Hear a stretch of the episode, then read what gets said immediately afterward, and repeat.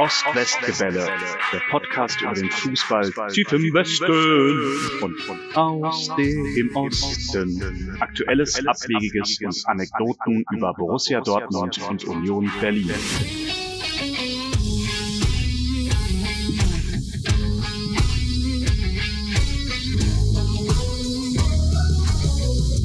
Hallo Tim, Hallo Henry.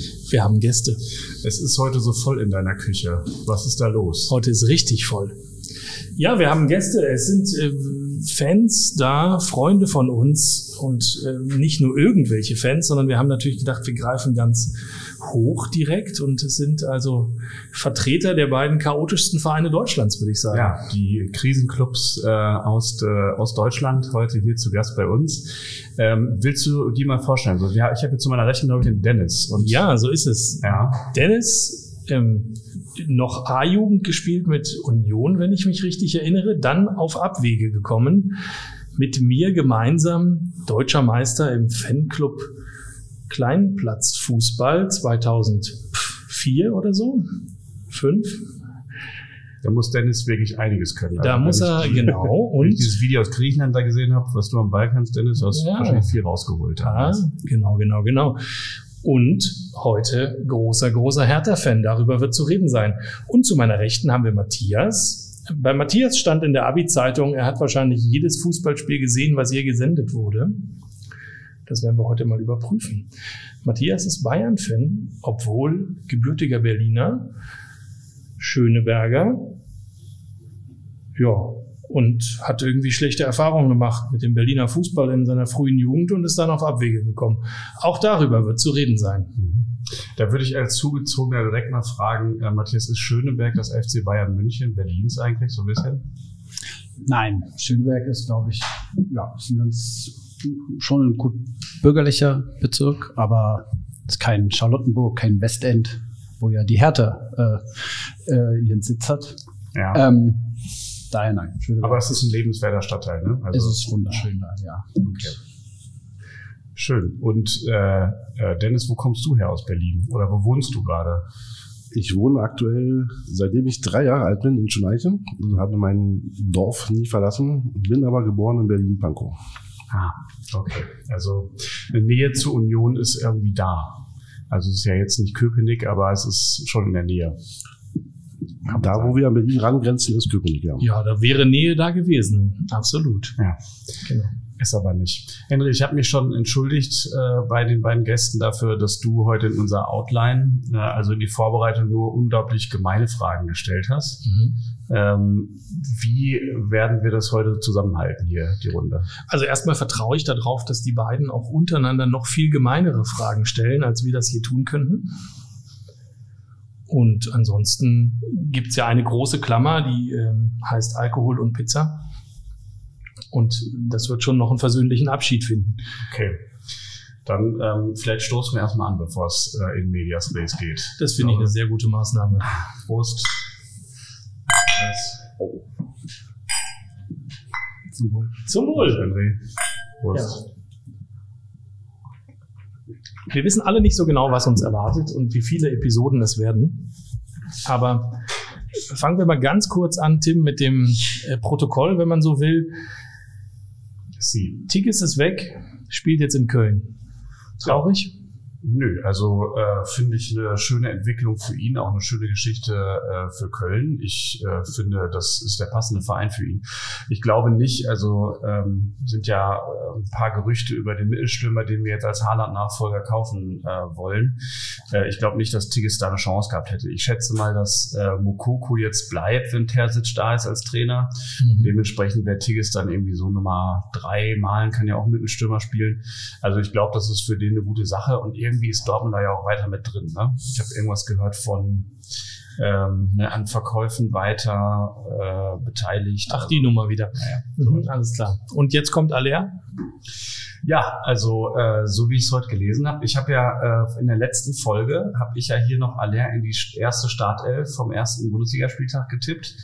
Äh, und dann kamen immer mehr Gerüchte über Kalajdzic und dachte ich schon so, scheiße, Henry gewinnt wieder. Aber äh, momentan sieht's ganz gut aus. Also ich glaube irgendwie, 33 Millionen bietet Dortmund, 38 will Ajax noch haben. Also irgendwo dazwischen werden sie sich wohl finden. Okay, Matthias nickt ganz eifrig. Ihr habt ja den Rest von Ajax gekauft.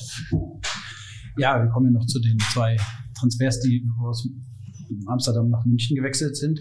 Es gab ja auch kurzzeitig ein Gerücht äh, zu Haller ähm, in Bezug zum FC Bayern, weil Ja. da möglicherweise eine Planstelle im Sturmzentrum frei wird. Und ähm, sollte der Transfer jetzt aber wirklich über die Bühne gehen für Dortmund, ähm, kann man da gratulieren. Und äh, Dortmund verfolgt, glaube ich, äh, diese Sommerpause eine erfolgsgeneigte Einkaufspolitik. Und ich bin gespannt, was sich da, was sich da als Team aufstellt in der nächsten Saison. Mhm, Finde ich auch. Also super spannend, was Dortmund da zusammenkauft. Zum ersten Mal seit, seit langem. Ähm, mir fällt gar nichts ein dieses Jahr, was ich rumhaten kann. Ähm, Wenn nur das Schulz noch nicht weg ist. Aber ich meine, es ist gemein, aber ja, auf der Einkaufsseite. ja, auf der Einkaufsseite bin ich auch sehr zufrieden. Und auch ein bisschen gerührt, äh, Matthias, dass du das so sagst. Äh, Ich hatte noch gelesen, dass Brazzo jetzt das noch ein bisschen in die Höhe treiben will äh, und sich dann nochmal eingemischt hat, aber Ach, ist das wie bei Bares für Rares, wenn die Händler sich einfach gegenseitig Ja. hochbieten, nur um den Preis hochzuhalten, Ja. obwohl man das Ding gar nicht haben will? so stelle ich es mir vor, aber das wäre ja eigentlich so in guter alter äh, Bayern-Dortmund-Tradition. Also man hat sich immer ja schon so ein bisschen sozusagen äh, ganz gut gegeben. Ähm, bin gespannt, aber ich, so wie es sich anhört, ist das glaube ich schon relativ safe. Ich bin ehrlich gesagt ein bisschen enttäuscht davon, dass dieses Bayern-Dortmund-Ding ist so mega eingeschlafen irgendwie. Die Bayern wollen überhaupt nichts mehr, was Dortmund hatten. Ne?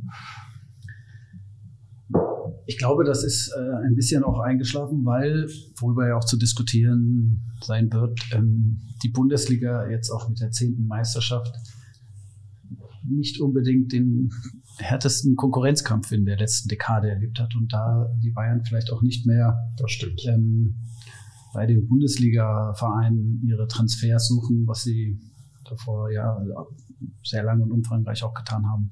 Mhm. Deswegen wünsche ich mir das auch sehr, dass die Dortmunder diese Saison eine, eine gute Transferpolitik fahren, mit dem neuen ähm, Trainer sich ein gutes Konzept und eine gute Mannschaft zusammenstellen, damit das im nächsten Jahr hoffentlich bis zum 33., 34. Spieltag eine Kiste wird. Glaubst du? Im Fußball ist äh, alles möglich. Ich Oh. komme aus einer Phrasenschwein. Äh, Haben wir noch gar nicht. Ne? Haben wir wirklich noch nicht, aber vielleicht-. Vielleicht wird's heute nötig. Ja. Ja, im Fußball ist alles möglich. Wenn wir nachher mal zurückblicken, wie lange ich den Club schon verfolge, ich habe auch ähm, Meisterschaften von Zweitliga-Aufsteigern äh, miterlebt. Eine. Eine. Irre. Bist du aber schon mal nicht. Äh, Ja, schon bemerkt. Also mehr Ja. als ich. Otto Rehagels. Genau, also die habe ich auch noch in Erinnerung. Was glaubst du? Wo landet Dortmund? Alles Oder- andere als Platz zwei wäre überraschend. Alles über Platz Nee, zwei. alles andere als Platz zwei. Das ist Ah. sowohl nach oben als auch nach unten gemeint. ja. Ich habe ja ein bisschen Angst, dass wir, ich habe, jetzt ist der Spielplan ja raus ähm, und wir spielen gegen Leverkusen. Ich finde, ich weiß nicht, Leipzig habe ich mich noch nicht, noch, nicht, noch nicht so beschäftigt, aber ich finde, Leverkusen ist ein starker Konkurrent. Ähm, wenn wir da auf die, auf die Socken kriegen, gleich am ersten Spieltag, dann weiß ich nicht. Dann bleiben noch 33. Richtig, aber ich, du merkst meine Angst, ne? Ich bin direkt, bin direkt unter Druck. Wenn du Angst zum Thema ersten Spieltag ausdiskutieren willst, dann empfehle ich dir einen Blick nach rechts. Rechts bei mir sitzt immer noch Dennis, Herr Taner seines Zeichens. Hast du schon Angst vor der nächsten Saison, Dennis?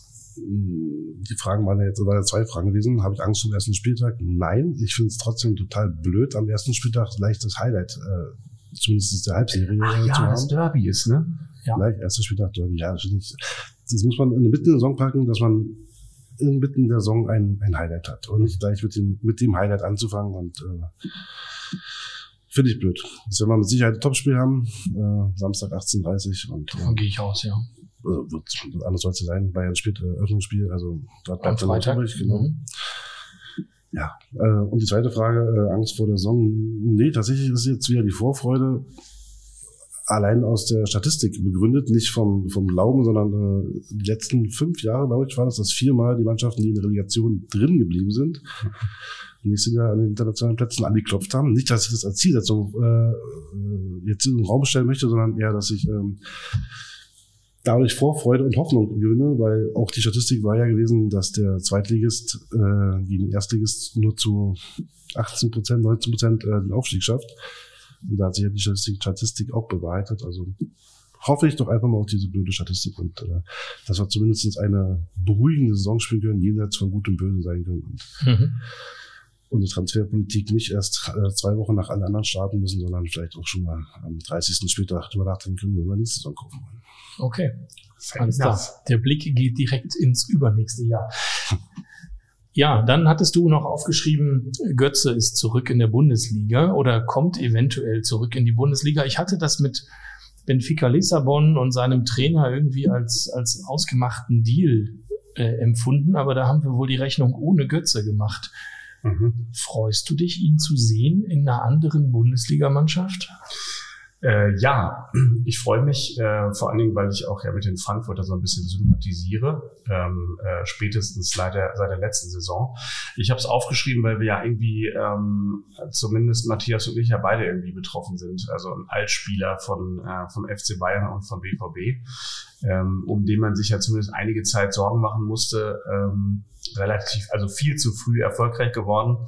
Äh, ich finde, Frankfurt ist eine coole Mannschaft für ihn und ich glaube, dass er da auch eine Rolle spielen kann. Ich erinnere nur an Sebastian Rode, der ja auch den Durchbruch in Dortmund nicht geschafft hat, dann aber in Frankfurt ja wirklich mit seiner Mentalität und so vieles wettmachen konnte. Und ja, nicht nur Rode. Wie heißt der Typ, den ihr verliehen hattet? Knauf? Knauf, ja. Genau, also ein Typ, der hat ja quasi die Europa League alleine gewonnen. Ist ein, äh, ist ein Sammelbecken. Matthias, hast du denn auch noch irgendeine Beziehung zu Mario Götze oder? Also meine, äh, sagen wir mal, meine persönlich engste Beziehung zu Mario Götze ist, äh, der, ist der 13. Juli 2014, was glaube ich, und ja. äh, das Tor äh, im Maracanã-Stadion. Die Jahre beim FC Bayern sehe ich nicht so schlecht, wie sie im Rückblick immer wieder gesehen werden. Der hat, glaube ich, pro Saison seine 30 Ligaspiele gemacht, hat auch, glaube ich, in der Regel acht bis zehn Tore die Saison geschossen für einen Mittelfeldspieler. Der hat dort gut gespielt, ähm, hat aber nicht so geglänzt, wie das in einem anderen Setup ihm vorher möglich war, bei Dortmund als Jungstar. Und er hatte jetzt ja auch ähm, im Rahmen der Gerüchte über die Rückkehr in die Bundesliga gesagt, vielleicht hatte er bei Bayern zu früh aufgegeben. Mhm. Das kann ich mir vorstellen. Vielleicht hätten ein, zwei Jahre mehr bei den Bayern gut getan. Und Fiete, Fiete ab auch. Nein. Wo ist der denn jetzt? Ist er immer noch bei Bayern? Er hat, glaube einen Vertrag aufgelöst, wenn ich das richtig verstanden habe, und hat nochmal Handgeld kassiert, nachdem er jetzt irgendwie 15 Millionen damit verdient hat, drei Jahre auf der Tribüne zu sitzen. Ich finde den, ich find den Vergleich wahnsinnig gemein, aber witzig ist er trotzdem. Ähm, ein Punkt noch zu Götze. Ich finde das äh, bemerkenswert, dass er sich traut, zurück nach Deutschland zu kommen, weil ähm, er hätte ja genauso gut, ich glaube, Benfica Lissabon, da ist ja Roger Schmidt jetzt, ne, Trainer. Genau. Ähm, und das wäre wahrscheinlich der, sagen wir mal, äh, medienmäßig etwas einfachere Start gewesen, als jetzt zurück in die Bundesliga zu kommen. Aber er hat ja gesagt, er möchte nochmal Champions League spielen und Frankfurt spielt er jetzt Champions League.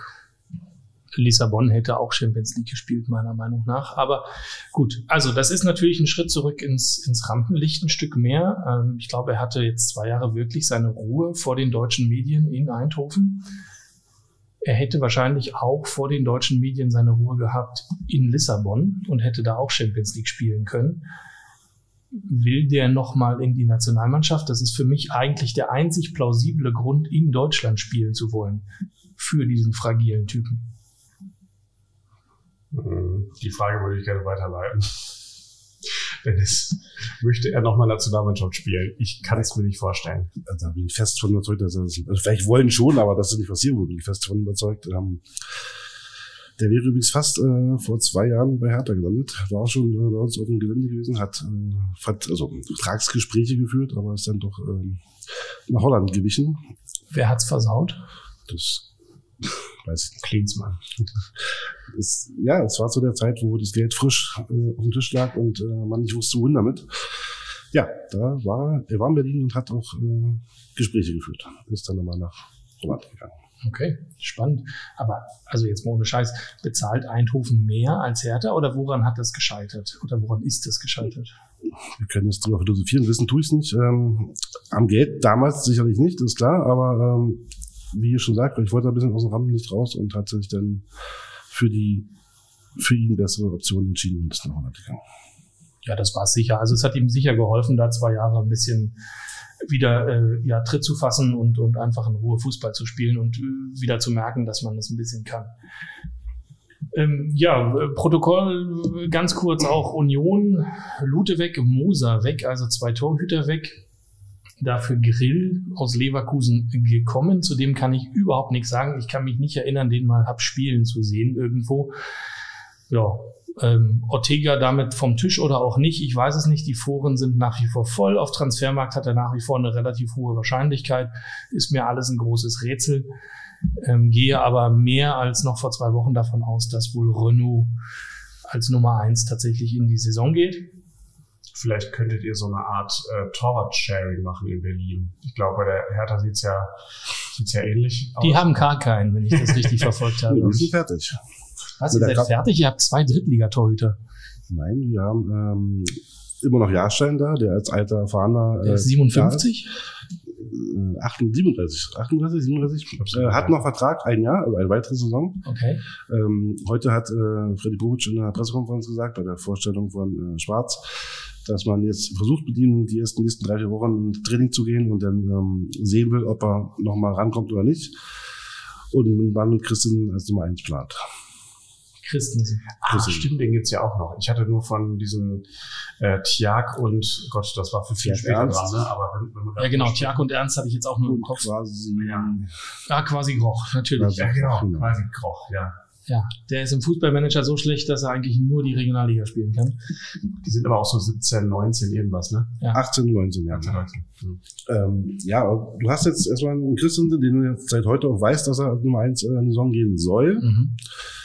Und dann brauchst du halt ein Backup mit Jahrstein, wenn er noch halbwegs äh, vernünftig wieder in Tritt kommt. Und wenn nicht, wird halt irgendein Heuler geguckt, der sich damit zufrieden gibt, auf die Bank zu setzen.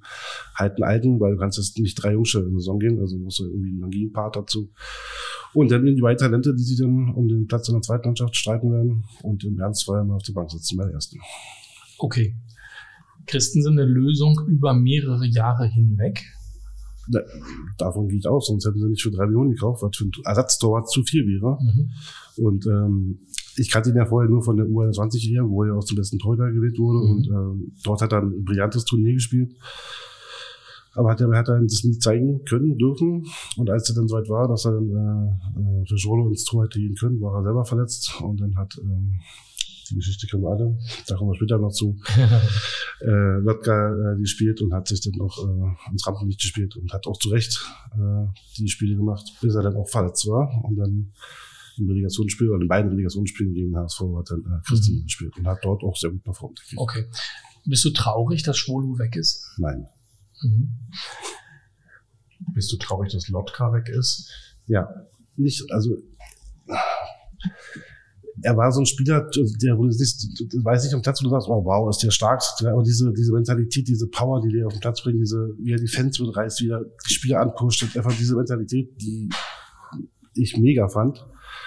Ähm, und das äh, ist genau so Leute brauchen wir eigentlich bei Hertha und der ist leider weg. Ja. Mhm. Bin gespannt, was der für eine Rolle beim BVB spielt. Ähm, denn als erster Torwart hat er, denke ich mal, keine Chance. Ähm, aber vielleicht finden die für ihn ja sowas wie einen DFB-Pokal oder irgendwie sowas. Ähm, da wäre Mitreißen von Fans ja nicht schlecht. Ich hatte verstanden, der wird Regionalliga spielen, oder? Ich glaube ja, aber ähm, ach stimmt, wir haben ja auch noch den, richtig, wir haben ja auch noch den, äh, Gott, wie heißt der denn? Ja, gucke ich nach. Diesen zweiten, ja, Herrgott, Max irgendwas aus irgendeiner süddeutschen Stadt. Hm. Mhm. Probleme über Probleme. Zu viele Torhüter. Was denn mit euch eigentlich? Ihr hattet ja schon mal einen Ersatz für den ähm, nahe 40-jährigen Neuer geholt. Der hatte dann nicht mehr genug Geduld. Ähm, wie lange spielt er noch? Also zunächst einmal würde ich äh, dem Kollegen bei Hertha äh, anbieten wollen, man kann ja mal nachfragen, die Bayern wollen auf jeden Fall zwei Torwerte abgeben, die sie halt auch zu lange ähm, aus ihrer Jugend äh, mitgezogen haben und nicht den Sprung in die, in die erste zugetraut haben. Christian Früchtel und Ron Hoffmann, die jetzt wiederholt verliehen worden sind. Ich glaube, die beiden sollen die Saison abgegeben werden, weil es gibt ja den Manuel Neuer, Sven Ulreich hinterher und dann ähm, den von dir angefragten Nübel. Nübel, der in Monaco spielt und da auch Stammspieler ist, obwohl der äh, Trainer, der ihn geholt hat, nicht mehr da ist. Also der spielt da wohl auch sehr erfolgreich, hat nach Anfangsschwierigkeiten jetzt auch den Rückhalt der Fans und des Vereins. Und es wird, glaube ich, überlegt, ob er ein drittes Leihjahr bekommt. Auch hier gibt es die Aussagen, dass man fest auf ihn vertraut und ihn natürlich als gekorenen Nachfolger von Manuel Neuer sieht. Wir wissen alle, wenn man in der nächsten Saison oder in der übernächsten Saison tatsächlich darüber nachdenken muss und es gibt einen attraktiven Torwart auf dem Markt, dann wird er gekauft. Also der Übel. Ja. Ja, alles klar. Finde ich gar nicht schlecht. Aber Henry, du hattest, ähm, du hattest Union ja noch gar nicht zu Ende erzählt, denn eigentlich war ja der Ortega angedacht. Ne? Wir hatten in mehreren Folgen, glaube ich, schon. Ja, wir haben jetzt dreimal davon erzählt und keiner macht Anstalten, ihn zu holen, obwohl er ablösefrei wäre. Verdammt. Auch die Hertaner nicht. Das heißt, ich gehe davon aus, dass dieser ablösefreie Torhüter nicht in Bielefeld bleibt. Dafür war er zu gut. Mhm. Entweder der hat einen Plan oder es stockt. Ich weiß nicht, was da los ist.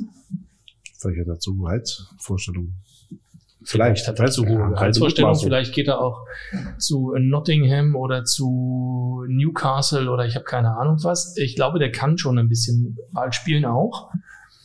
Ähm, Bleibt abzuwarten, wo der landet. Also du glaubst, ihr geht mit Grill in die, in, als Stammtorhüter sozusagen in Nein, mit Renault. mit Renault. Mhm. Gut, ich reiche noch kurz nach. Alexander Meyer heißt unser zweiter Torwart. Der kommt von Jan Ach ja. Regensburg. Ähm, das war ja auch ein Kauf, der jetzt kürzlich erst sozusagen vollzogen wurde. Ja, von dem hatte ich fairerweise auch noch nie gehört. Ich kann mir aber irgendwie vorstellen, dass Lotka, wenn er sich nicht doof anstellt, auch ähm, relativ schnell eine etwas ähm, bessere Rolle spielt, weil dieser Alexander Meyer ist, glaube ich, froh, wenn er irgendwie hin und wieder ran muss und äh, sein Geld bekommt. So stelle ich mir jedenfalls vor. Das haben sie bei Nübel auch gedacht. Stimmt, aber der war nicht 31. Na gut. Genau. Dann ist Pantovic da. Keine Ahnung, was wir mit dem wollen. Im offensiven oder im zentralen Mittelfeld können wir die Leute jetzt stapeln bei Union. Keine Ahnung. Vielleicht ist die Das Taktik. Hauptsache Hertha kriegt sie nicht. Ich weiß es nicht. Aber davon habt ihr eigentlich genug. Eure Probleme sind ja eigentlich die Flügel traditionell. Richtig. Ja, ähm, gerne fertig bei Union-Transfers von mir aus. Also es sei denn, hier möchte noch jemand irgendwas ergänzen, was sinnvoll ist. Also Matthias könnte noch was ganz Tolles sagen zu Dayaku, den du bestimmt schon mehr vermisst. Nein, aber wenn Union noch einen Torwart sucht, ich glaube, in Liverpool ist gerade ein Vertrag ausgelaufen. Ach so, ich dachte, das wolltest du deine Er Freunde kennt auch den. Weg zum Der Trainingsgelände. kennt den Weg und ich glaube, der hat sich nicht so eindrücklich in äh, Erinnerung gespielt. Also das Einzige, was wirklich in Erinnerung geblieben ist von ihm, sind, glaube ich, die Instagram-Stories aus Berlin seiner Freundin. Ich glaube, die äh, Boulevard- und Social-Media-Reichweite dieses Torwart Und seiner Verein- Freundin. mag dem Verein auf anderen Ebenen helfen. Ist eher was für den Big City Club eigentlich. Finde ich auch. Finde ich auch. Der hätte gut zu Klinsmann gepasst. Ach so, im, im Team mit Götze. Ich weiß nicht, von welchem Verein ihr redet. Ja. Ähm, möchte irgendjemand von den Gästen irgendwas zur Nations League sagen? Diesem spannenden, packenden Turnier um die goldene Ananas? Nein. Ähm, also es ist ja wie immer, der letzte Eindruck bleibt. Und da hat man Italien ähm, mit fünf Toren besiegt und es hat Spaß gemacht anzuschauen. Deswegen ist der letzte Eindruck ein positiver. Insgesamt ist es, glaube ich, eine Notwendigkeit, sowas in den Kalender zu packen, um noch tatsächlich stattzufindende Relegationsspiele oder auch ähm, Wettbewerbsspiele anderer Nationen ähm, dadurch aufzufangen, dass man den Ligabetrieb pausiert und dann die Nationalspieler, die sich nicht mehr in einem Wettbewerb befinden, irgendwie beschäftigt und das dann auch natürlich medial ähm, ausschlachten kann ja, und Mhm. da Sendezeit produziert. Jetzt hat Hertha das Problem nicht so, aber da waren sieben Münchner dabei. Die haben jetzt praktisch überhaupt keine Sommerpause gemacht. Ist das ein Nachteil? Die haben doch jetzt zwei Wochen mehr trainingsfrei, oder? Also bei Hertha zumindest so. Also ja, aber also reicht das, um komplett runterzufahren, während du weißt, deine Kollegen, die trainieren jetzt auf dem Trainingsplatz schon und nehmen dir schon mal deinen Stammplatz weg.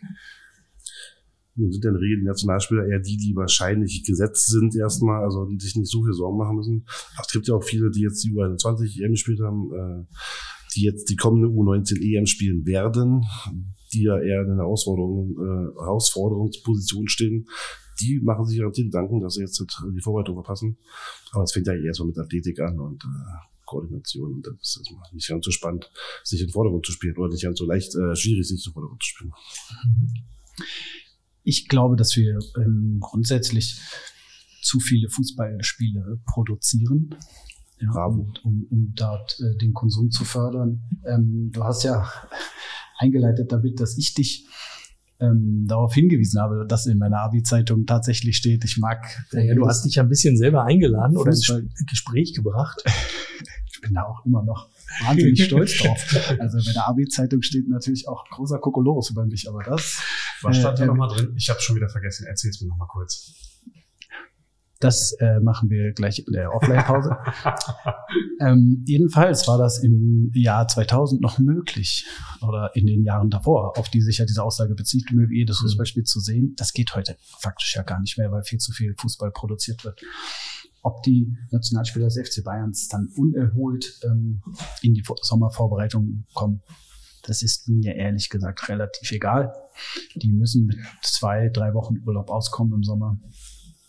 Und wenn sie das nicht schaffen, ähm, dann müssen sie sich vielleicht ein weniger äh, kompetitives Umfeld suchen. Das sind ja auch die erfahrenen Spieler von Bayern. Ne? Also ja, fehlt da Müller, Kimmich etc. Also die sind das ja eigentlich gewohnt. Ja, ich mache mir halt, also jetzt aus deutscher Perspektive einfach auch Sorgen, dass die alle im November in irgendwelche Ermüdungserscheinungen laufen und die eine, eine scheiß WM spielen auf Deutsch. Sieht Matthias nicht so.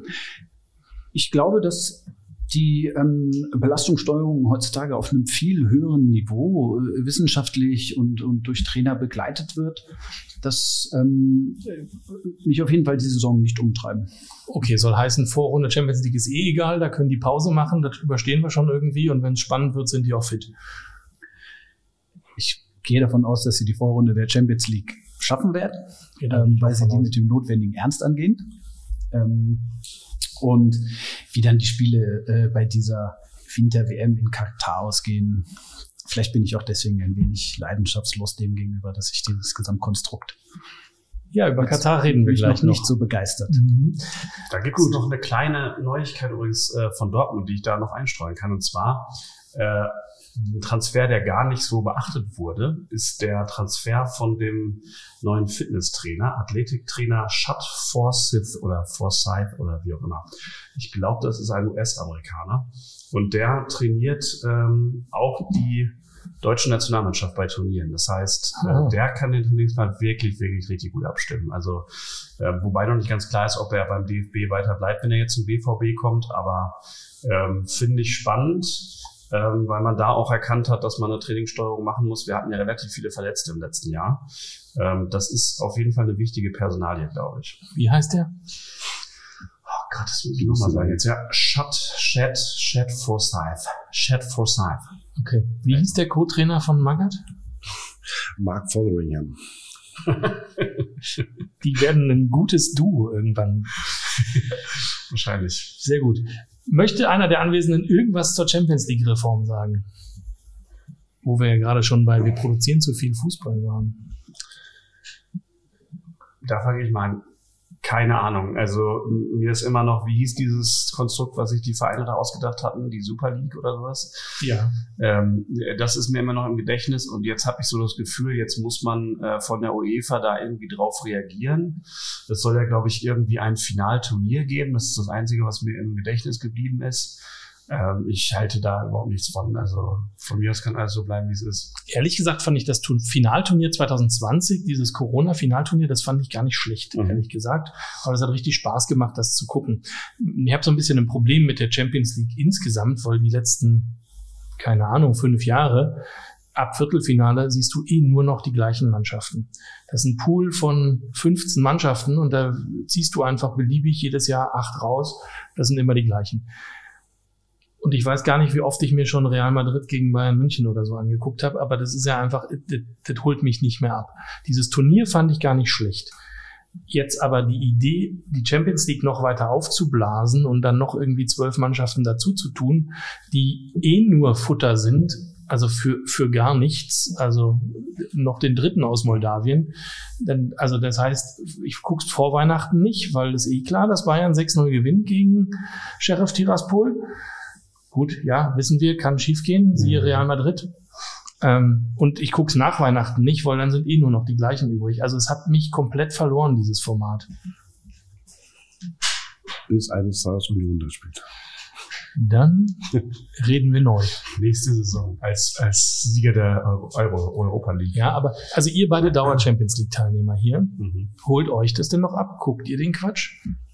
Ja, die Champions League schaue ich mir auch in der Gruppenphase, wenn es, wenn es die Zeit erlaubt, jedes Spiel an. Und zu der Reform. Also es kommen in der Tat vier Mannschaften hinzu, aber die lösen das System von Gruppen auf und gehen in einen ligaähnlichen Betrieb um, wahrscheinlich gerade gegen die Versuche der äh, spanischen und englischen Mannschaften, diese Super League ähm, zu implementieren als Konkurrenzprodukt zur UEFA, irgendwie ähm, den Boden unter den Füßen zu nehmen. Und das führt in der Tat dazu, dass äh, wohl annähernd 100 mehr Spiele pro Jahr aus diesem Wettbewerb stammen. Und dann wird das möglicherweise auch anders sein, weil man dann übersättigt ist. Es ist unmöglich, das heute jemandem in die Abi-Zeitung zu schreiben. Also entweder du guckst alles oder du schuffst dein Abi. Ja, heute geht's nicht mehr. Nee. Heute würde Matthias mit der Fachhochschulreife abgeben müssen. Ja, es wird ja jeden Tag Fußball äh, gesendet. Früher gab es kein Freitagabendspiel. Früher gab es, also zumindestens, wenn man die erste Bundesliga verfolgt hat, da gab es auch kein Montagsspiel. Jetzt hast du montags ein Bundesligaspiel, ein Zweitligaspiel hast du schon eine ganze Weile.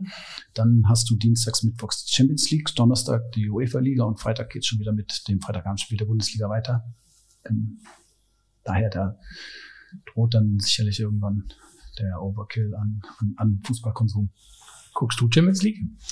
Ja, ich gucke auch Champions League, wenn Dortmund dann nicht früh ausscheidet, so wie in diesem Jahr.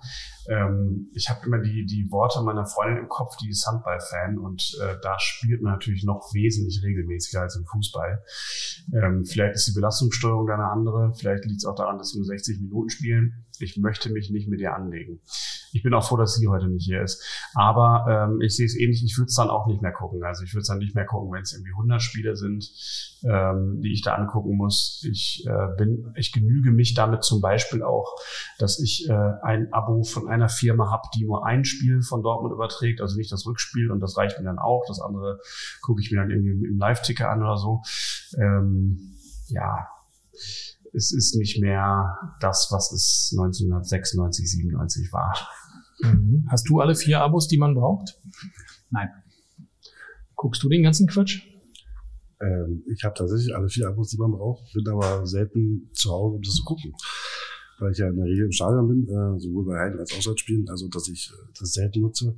Früher habe ich es wenigstens aufgenommen, habe dann, wenn ich nachts nach Hause komme von den Spielen, das nochmal als Wiederholung geguckt, aber auch das lässt nach, weil einfach die Zeit nicht da ist. Ja, das heißt heute Re-Live und braucht ein fünftes Abo, dann gibt's das auch. Bei Sky kannst du auch die Spiele in der Wiederholung gucken, nicht äh, nach äh, frei bedienen, sondern Ja. wenn es halt irgendwann wieder gebracht Ah, wird. ja, ja. Mhm. Aber ja, du kannst es gucken. Und bei der Sohn glaube ich auch, dass sie dann nach dem Spiel das Spiel noch dreimal, vier, fünf Mal übertragen. Also als Real Life übertragen. Ja. Oder nimmst es halt auf. Was ja bei Okay. beiden möglich ist. Ja, schön. Mhm. Ich, äh, wem drückst du denn dann die Daumen, wenn du Champions League guckst? Ich habe tatsächlich mit letzte Saison, es hochkommt, zwei, drei Spiele geguckt in der Champions League. Ähm, einfach weil bei mir diese Blase schon geplatzt ist, diese, dieser Ja. Overkill, dieser äh, einfach zu viel. Jahrelang habe ich dann wenigstens die deutschen Teams geguckt, also ob das in Bayern, Dortmund, abgesehen von Leipzig jetzt mal, aber ansonsten äh, habe ich jede deutsche Mannschaft die Daumen gedrückt und ähm, habe dann wenigstens die Spiele geguckt. Aber das waren ja noch Highlights, ja. Also, aber heutzutage, wie du schon sagst, möchte ich das zehnte Mal Real Madrid gegen Bayern sehen. ja, Ergebnis interessiert mich und ja, ich gucke dann vielleicht auch noch mal kurz Zusammenfassung am nächsten Tag, aber mich dann hinzusetzen und abends dann äh, das Fußballspiel zu gucken, ist vorbei. Ja. Ja. Gut. Ähm, ich wäre bereit, über Hertha zu reden. Ich auch. Ich bin's immer. Na dann. Matthias, gib uns doch mal so aus Bayern Sicht deine Beobachtungen dieses Big City Clubs, wie du es in den letzten zwei, drei Jahren gesehen hast. Also ich freue mich natürlich als FC Bayern-Fan, der auch berechtigterweise eine Zeit lang den Titel FC Hollywood äh, äh, führte ähm, dass es auch andere Clubs gibt, die sich ähm, wirklich sehr darum bemühen, möglichst viel Unsinn und möglichst viel Quatsch auch medial auszubreiten und sich auch insbesondere in den Medien wirklich ähm, von Zusammenfassung des Trainers, der gegangen ist, wo er nochmal über alle herzieht und ähm, der Investor gegen den Präsidenten und ähm, also wirklich ähm, das bunteste Couleur boulevardtauglicher Geschichten. Das ähm, amüsiert mich natürlich ein wenig. Ich würde gerne nachfragen, ist es schon schlimmer als beim HSV oder bei Schalke? Also aus nicht härter Sicht oder aus neutraler Sicht? Ich finde, ähm, bei Schalke waren jetzt, um den, äh, um Schalke zu nennen, die Böcke etwas größer mit dem Tönnies. Also das finde ich ist eine sehr, sehr schwierige Person. Das ist ähm, bei Hertha anders. Da finde ich das eher amüsant und nicht so wirklich gesellschaftlich streitbar. Und beim HSV, ach, da habe ich ähm, das gar nicht so lange verfolgt. Ja, der äh, Kühne hat dort jahrelang mit seinem Geld, glaube ich, ähm, reinregiert und mitregiert und dem Verein dadurch nicht geholfen. Aber mir ging es mehr um diese kuriosen Schlagzeilen, dass der Sportmanager in der, äh, im Park die Spielerverträge vergisst im Rucksack und die dann gefunden werden. So eine Geschichten, die ja mal sehr äh, kurios waren. Da gab es ja eine Menge beim HSV oder der, der Sportmanager, der einfach abgehauen ist und dann nicht wiedergekommen ist plötzlich. Also da gab es eine Menge kuriose Geschichten. Die Frage ist nur, ob wir dieses Level schon erreicht haben oder darüber hinaus sind oder ob wir noch ein bisschen Luft haben. Das ist sicherlich, ähm, das kann man, die, die, diese Geschichten kann man schon alle ähm, mit einem Mang zusammen erzählen. Ja, ja. Das, also aus meiner Sicht ist es halt so, dass Hamburg und Schalke haben sich das ja gefühlt über 20 Jahre erarbeitet. Hertha hat einfach die gefühlte Graumäusigkeit, die sie hatten bis 2019 oder so, einfach mit einem großen Hauruck und einer riesen Arschbombe eingerissen und hat versucht, da irgendwie mitzuhalten medial. Ich glaube, wenn jetzt drei ruhige Jahre kommen, ist das auch wieder vergessen. Wohingegen Schalke in meiner Erinnerung immer der Chaos-Club sein wird. Das stimmt. Wir haben euch ja auch so angekündigt heute als Chaos- und Krisenclubs. Das war natürlich ein leicht Augenzwinkern, aber vielleicht ist auch ein bisschen was dran. Ähm, also mir geht's ähnlich wie Henry. Ich konnte jetzt gerade gar nicht in Worte fassen, aber ich finde, du hast es gut zusammengefasst. Also Hertha war ja vorher wirklich ähm, naja, ich möchte dir nicht zu nahe treten, aber ein eher langweiliger Verein für Außenstehende. Es ist nicht so viel passiert, aber man hat da, glaube ich, ganz seriös gearbeitet. Also es ist auch nicht schlecht aufgefallen. Und dann hat man ja irgendwie schon, man hat ja schon äh, gemerkt, wie hieß euer Trainer noch, der jahrelange, ich komme gerade nicht drauf. Paul Dardai. Danke. Ähm, Paul Dardai hat ja eigentlich längere Zeit mal seriös gearbeitet und dann merkte man so, jetzt wollen sie es irgendwie, das war so das erste Zeichen, jetzt wollen sie irgendwie so mit Macht der Big City Club werden und dann war Paul Dardai nicht mehr gut genug. Ähm, ja. ja, genau. Also man ist jedes Jahr Zehnter oder Elfter geworden und das war irgendwie nicht gut genug und jetzt wird man halt jedes Jahr Vierzehnter. Ähm, die Was Frage ist, ist wie ist man da hingekommen? Klar, natürlich. Aber ich glaube, ähm, entgegen der öffentlichen Meinung ist Dennis sogar davon überzeugt, dass sich der ganze Quatsch gelohnt hat mit Windhorst. Och, das ist eine vage These. Ähm, als Windhorst gekommen, also es haben ja viele Bundesliga-Vereine haben ja nach Investoren gesucht, nicht nur Hertha. Äh, Bayern hat es im Prinzip ähnlich, äh, Dortmund hat es als, äh, als Aktiengesellschaft, also irgendwoher kam von externen viele Gelder und Hertha wollte natürlich da jetzt auch mitschwimmen bei den Großen. Ähm, was definitiv nicht geklappt hat, äh, da brauchen wir nicht überreden. Aber ja, ich war im ersten Moment auch euphorisiert und äh, habe mich nicht dagegen gewehrt, einen Investor im Verein zu haben. Ähm, ob ich es jetzt wieder so machen würde, also rückwirkend nicht, aber an welcher rechten Stelle stehen würde, wahrscheinlich ja. Aber er hat doch korrigiere mich. Es gab doch vorher schon einen Investor, ne? Es gab doch die KKR, KKR, genau. Ein Geldgeber. Also weiß ich, Investor, Investor ist jetzt, äh, Windhaus hat ja Geld investiert Ja, und kriegt ja nicht nach einem bestimmten Zeitpunkt das Geld wieder, sondern es kommt irgendwann der Moment, wo er sagt, okay. jetzt hat es sich gelohnt, jetzt könnte ich wieder Anteile verkaufen. Ja. Und KKR hat ja einen festen Vertrag äh, abgeschlossen gehabt und äh, Okay, ja, war wie ein Darlehen im Prinzip. verstanden. Es waren ja auch nicht alle Entscheidungen dumm, oder? Also zum Beispiel Bobic zu holen, ist ja jetzt keine so mega dumme Idee. Den bestbezahltes Manager der Liga. Ist das so? Ist so, ja. Verdient mehr als Brazzo? Als jeder andere Bundesliga-Manager verdient er mehr. Wahrscheinlich wäre sonst auch nicht Theaterkonsul, muss man sagen. Macht Bobic einen guten Job? Das ist eine komplexe Frage. Also, als Bobic gekommen ist, äh, war ja noch Geld da. Zumindest dachten wir in der Öffentlichkeit, dass noch, noch Gelder da sein müssten. Und er kam an und hat dann erstmal zu sagen gekriegt, übrigens, du äh, hast kein Geld zum Ausgeben, du musst erstmal 25, 30 Millionen Transferüberschuss erwirtschaften. Und äh, ich glaube, hätte er, ich weiß es nicht, aber hätte er diese Tatsachen alle gesehen, so wie sie dann waren, wäre er vielleicht nicht gekommen und hätte noch mehr Geld gekostet, wie auch immer. Aber ähm, er hat sehr, sehr schwere, schwere Voraussetzungen, die er jetzt irgendwie bewältigen muss. Dazu diese ganzen Streitereien, der mit dem, da mit dem und alles klappt nicht und eigentlich ist er eine arme Sau. Und ähm, ich finde deine Transferpolitik gerade im letzten Sommer extrem katastrophal. Ähm, Jahre, äh, jahrelang, wochenlang wurde in jeder PK erzählt, wir brauchen Flügelspieler, wir brauchen Flügelspieler, ob es der Trainer war, ob es der Manager war, ob es der Sportdirektor Friedrich damals war, der, schon der Performance Manager. Ähm, jeder hat erzählt, ja, es wird auf jeden Fall Flügelspieler, kommt Flügelspieler. Und dann kommt dieser berühmte Transferbalken, äh, 22 Prozent, und der hat immer gesagt, am letzten, am letzten Tag kann sich alles entscheiden. Und äh, statt dann äh, endlich Flügelspieler zu präsentieren, hat er die, die letzten beiden, die da waren, noch gehen lassen, Luke Baki und Jerusalem. Und ruft dann ernsthaft dann den Jerusalem in, ähm, in Bordeaux an und äh, Bordeaux? Bordeaux an und sagt, kannst du dich doch mal zurückkommen, wir haben keinen Flügelspieler gekriegt. Also wie armselig ist das denn? Also das, diese Transferpolitik ist absolut No-Go. Auch, dass er äh, äh, einen Dada entlassen hat, der für mich äh, die Ikone des Vereins ist, zumindest in den letzten 20, 30 Jahren die Ikone des Vereins ist, geht gar nicht. Ähm, um dann halt äh, einen Kroko zu präsentieren. Ja, also hätte er jetzt gesagt, Dada losgehen, jetzt kommt, ich übertreibe jetzt mal mit Absicht, äh, New Club, und du sagst, okay, alles klar, die Chance musst du nutzen, dann musst du Dada gehen lassen. Ja, aber ohne jemanden zu haben, der dann augenscheinlich äh, der bessere Trainer ist oder wo du mehr erwarten kannst von, ja, also trotzdem, obwohl ich nur schlecht über ihn rede gerade, äh, verteidige ich ihn deswegen, weil er ähm, nicht die Voraussetzungen vorgefunden hat, die er sich dachte, gefunden, vorgefunden zu werden. Ja.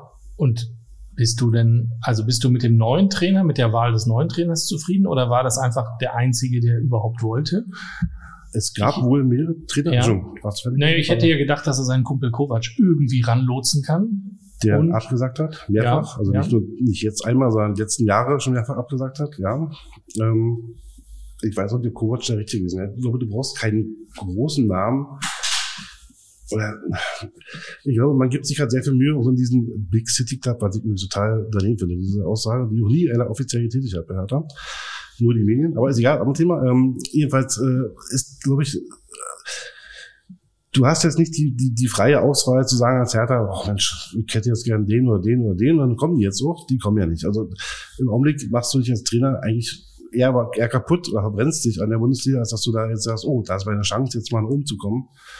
Ähm, sodass die Auswahl schon begrenzt ist und dafür dann einen Schwarz zu holen, würde ich als okay bewerten. Ich mache jetzt keine Freundsprünge, aber ich sage euch, das sind jetzt eine völlige Fehlentscheidung, wie bei Korkut, da habe ich es gesagt, dass der gar nicht geht und ich bin zufrieden.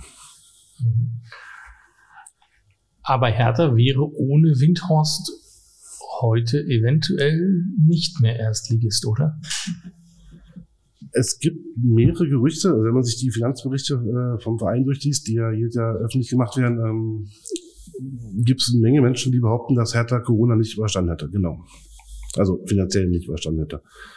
Ähm, die Schulden mussten zurückgezahlt werden, teilweise, und äh, durch Corona wäre das sehr wahrscheinlich nicht auffangbar gewesen. Und dann wäre die Gefahr da gewesen, irgendwie anders an Geld kommen zu müssen. Also es war Druck da, an Geld zu kommen, und durch Corona wäre es dann noch schlimmer gewesen. Also unterm Strich jetzt irgendwie gerade noch so Schwein gehabt, blaues Auge, zwei blaue Augen, aber immerhin noch da. ja, ich glaube nicht, dass sie dann immer gesagt hätten, oh, schade, jetzt sind wir pleite. Also man hätte dann versucht, so wie damals Union äh, geht Blut spenden, aber man hätte sich Aktion einfallen lassen müssen und hätte vielleicht trotzdem irgendwie die Kurve kriegen können, ja. Ähm, aber so war es der einfachere Weg wahrscheinlich. Auch die ähm, Blauen aus dem Westen, der FC Schalke ist ja gestützt worden in der Corona-Zeit durch Maßnahmen der Stadt. Ich weiß nicht, ob das dann Bürgschaften oder Darlehen waren im Einzelnen, aber ich könnte mir vorstellen, dass man auch bei Hertha hier in der Stadt jemanden gefunden hätte, der wir haben ja auch Corona-Hilfen gekriegt, sieben Millionen, glaube wie viele Bundeswehrvereine, so man weiß ich nicht, wir haben sieben Millionen gekriegt auf jeden Fall als staatliche Förderung oder staatliche Corona-Hilfe. Aber die hätten jetzt äh, auch nicht äh, wirklich äh, die Rettung äh, geholfen, zur Rettung beigetragen. Nee, ist als Bundesligist nicht viel Geld. Ne? Hm. Hast du nach dem Hinspiel gegen Hamburg noch dran geglaubt? Direkt nach dem Hinspiel nicht. Ähm, ich habe dann aber, weil ich sehr viel Energie damit verschwendet habe oder äh, verschwendet, äh, investiert habe, um irgendwie an Karten ins Rückspiel zu kommen, äh, mich mit mehreren Hamburgern, die ich kenne, auseinandergesetzt und habe dann auch ähm, viele äh, Hamburger Medien verfolgt, um irgendwie an diese Karten anzukommen. Ähm, und habe daraus aber dann gesehen, dass Hamburg eigentlich schon den Aufstieg plant. Die Pressekonferenz vor dem Spiel vom HSV ging eigentlich danach, ja, wenn wir heute aufsteigen, äh, würde heute Abend die Aufstiegsfeier stattfinden, würde die dann morgen stattfinden und wo wird die stattfinden, werden die Spieler dann da sein und wie viele Fenster Da hat keiner über das Spiel gesprochen, sondern alle, für die war klar, die steigen auf. Und das hat ja genau, das ist die Chance, die Hertha jetzt braucht und genau so ist es dabei gekommen. Also dann habe ich dran geglaubt. Also vor dem Spiel habe ich dran geglaubt. Ja. Okay. Du warst ja auch, du hattest, also ich hatte, als Magath präsentiert wurde, hatte ich ja gesagt, ich, ich verstehe das nicht, das ist so eine Rehagelnummer. Du hast gesagt, das ist eigentlich genau der richtige. Ja. Und dann durchmischtes, durchwachsenes Ergebnisniveau, mal gut, mal nicht so gut. Hätte man auch würfeln können. Dann drei vergebene Matchspiele, Matchbälle äh, im Prinzip und das verlorene Hinspiel. Ähm, dann dieses Rückspiel gewonnen. Ja, Hamburg hat da sicher auch was dazu getan mit einer eigenen Arroganz. Rückblickend, Magath genau der Richtige oder hätte das jeder geschafft? Also jeder hätte es gerade nie geschafft. Ich bleibe dabei, dass Magath ein guter Schachzug war von Bubic. Ähm, wo wir wieder bei Statistiken sind. Magath ist noch nie abgestiegen, trotz mehrerer Relegationsspiele und knappen äh, oder größeren Aufholjagden, die er leist, geleistet hat. Ähm, für mich war klar, dass Magath, also vorher, wir hatten ja, wir sind bei dem Punkt, Herder ist äh, 16. gewesen zu dem Zeitpunkt, glaube ich. 17. sogar, 17. gewesen, wo, wo er gekommen ist. Ähm, Trainerverschleiß hoch, medialer Aufwind, äh, Theater hier, Theater da. Und es war eigentlich klar, es kommt jetzt kein renommierter Trainer, es wird keiner kommen, der sagt, oh Mensch, ich nutze die Chance, sondern du hast eigentlich wirklich einen sehr, sehr kleinen Pool. Ähm, und ich meine, dass Friedhelm Funkel eigentlich sogar schon feststand, zumindest in den Medien stand so, dass er feststand. Und dann kriegst du zu hören, Mager kommt. Das war erstmal für mich ein Upgrade, also vielleicht für Friedhelm Funkel war das ein Upgrade gewesen. Und ähm, ich glaube, du fängst nicht mehr an äh, am 8, 27. Spieltag, 28. Spieltag, 28. Spieltag äh, jetzt Kondition zu bolzen oder es geht einfach nur noch um Mentalität, um, um den Kopf und äh, dafür war Marat der Richtige, denke ich. Im Prinzip hatte er ja auch gar nicht selbst aufgestellt, sondern das hat ja Boateng gemacht, ne? Ein Rückspiel, ja. Also, ja, also hat er es gesagt, so hat Marat gesagt. Aber das ist ja auch ein Zeichen von Menschenführung, wenn man dann weiß, wie man sozusagen ranholen muss, damit das Team nochmal einen Push bekommt. Der deutlich zu sehen war, denke ich, ja. im Rückspiel. Ja. Ja, Dennis, ich denke, du hast ja vollkommen recht, weil ich glaube, gerade in solchen Situationen, wo eine, eine, Mannschaft lost ist, ist es fehl am Platz, einen Trainer zu holen, der ein Konzept, eine Idee, einen Spielplan und äh, das alles noch mit seinem Laptop vermitteln möchte. Ja, das, sondern es geht darum, dass du einfache Anweisungen, einfach umzusetzende Verhaltensregeln benutzt.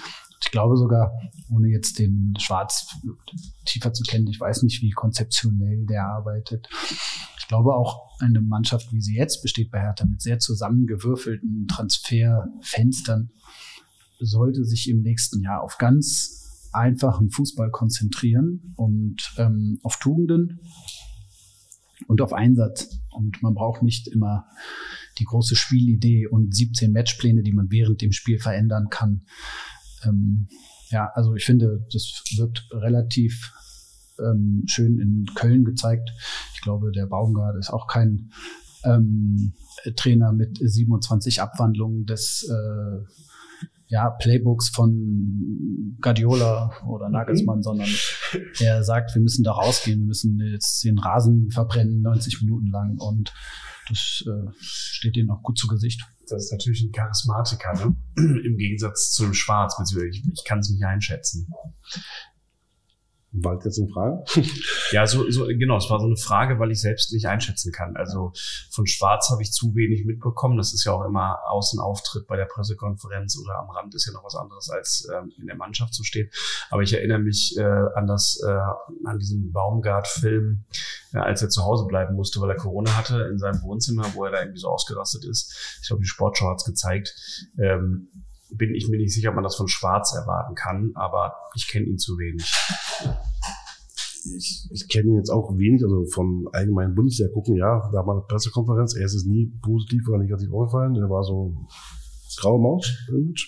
Ähm, jetzt, wo er zwei Tage weg sind, habe ich mich durch den mit ihm beschäftigt. Äh, hat äh, genauso wie Klopp zusammen äh, die Zeit äh, zusammen bei Mainz gespielt, ist dann ähm, die klassischen, die klassischen Liga gegangen von der U17, U19, U23 zum äh, Trainer von Mainz. Hat dort äh, drei Jahre und ein bisschen äh, trainiert. Die Mannschaft wurde jedes Jahr besser. Also nicht, dass es jetzt gut war, aber von 14, 12 und 10 ähm, gute Phasen bei gehabt. Man hat gesehen, dass äh, die Mannschaft Fortschritte macht, also spielerische Konzepte entwickelt hat und äh, besseren Fußball spielt als vorher hatte dann eine Phase, wo er gegangen ist oder gegangen wurde ähm, und ist dann eben zu äh, Moskau gegangen, wo er, denke ich, sehr gut performt hat. Ähm, Pokalfinale bis zum letzten Spiel auf Platz zwei gewesen.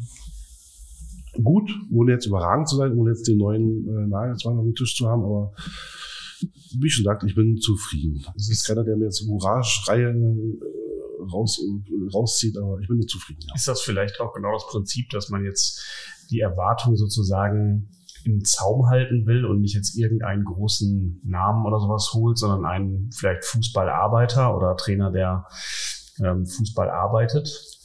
Ich glaube nicht, dass, er, dass Sandro Schwarz dafür bekannt ist, dass er Fußball arbeitet. Er hat ein klares, eine klare Spielidee, die dem vom Klopp gleichkommt, weil sie das äh, zusammen gemacht haben. Also 4-3-3 in der Regel, äh, mit ähm, äh, offensiven Pressing und Risiko, risikohaften Abwehrreihen, also die relativ weit vorne stehen und Schalt um Schaltspiel. So wie Klopp damals perfektioniert hat, so ist er auch. Natürlich hat er nicht die gleiche Mannschaft dazu, aber so ist sein Prinzip. Er ist jetzt nicht dieser ähm, Felix Magath oder ähm, Baumgart von, von Köln, der hat schon seine Idee, äh, hat aber heute in der PK gesagt, dass er mit den einfachen Sachen anfangen möchte, äh, um erstmal eine mannschaftliche äh, Geschlossenheit zu erzeugen, um dann eben Stück für Stück die, das, Team aufzubauen. Also das das, was ich in ihm sehe, jemand, der jetzt das Team jetzt aufbaut. Der jetzt, um deine Frage, die später kommen wird, äh, zu beantworten, ich gehe davon aus, dass er jetzt wirklich zwei, drei Jahre da sein wird und ähm, jetzt keine Wunder verbringt, aber ein stetiges äh, Upgrade äh, hinkriegt und wir werden vielleicht, ich sag mal jetzt zwölf mal jenseits von Abschiedungen, dann vielleicht mal zehnter oder achter, so ungefähr stelle ich mir das. Oder so wünsche ich es mir zumindest, so könnte ich es mir vorstellen.